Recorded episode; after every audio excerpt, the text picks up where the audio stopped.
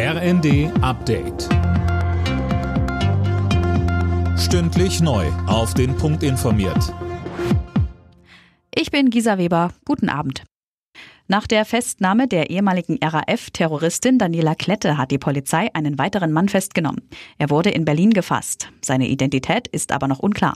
Vom LKA Niedersachsen heißt es, bei dem Mann sei ein Ausweis gefunden worden, der möglicherweise gefälscht sein könnte.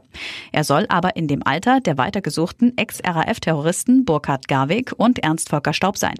Daniela Klette soll mit beiden zwischen 1999 und 2016 mehrere Geldtransporter überfallen haben. Die Gewerkschaft Verdi erhöht den Druck auf den Lufthansa-Konzern und ruft zu einem dreitägigen Warnstreik auf. Bereits ab morgen sollen Beschäftigte und Auszubildende einzelner Tochterfirmen die Arbeit niederlegen. Flugausfälle oder Verspätungen wie zuletzt soll es aber nicht geben. Kanzler Scholz hat Überlegungen von Frankreichs Präsident Macron zu einem Einsatz von westlichen Soldaten in der Ukraine eine Absage erteilt.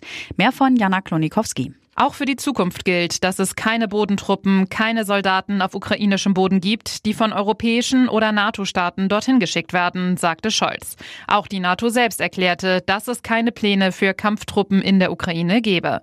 Macron hatte zuvor erklärt, dass er den Einsatz westlicher Soldaten in der Ukraine nicht ausschließen würde und hatte damit für Aufsehen gesorgt.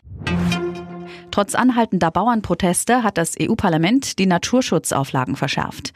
Mit knapper Mehrheit hat das Parlament das Gesetz zur Wiederherstellung der Natur beschlossen. Das soll die Umweltzerstörung in der EU zurückdrehen. Bauernverbände hatten die Vorschriften scharf kritisiert.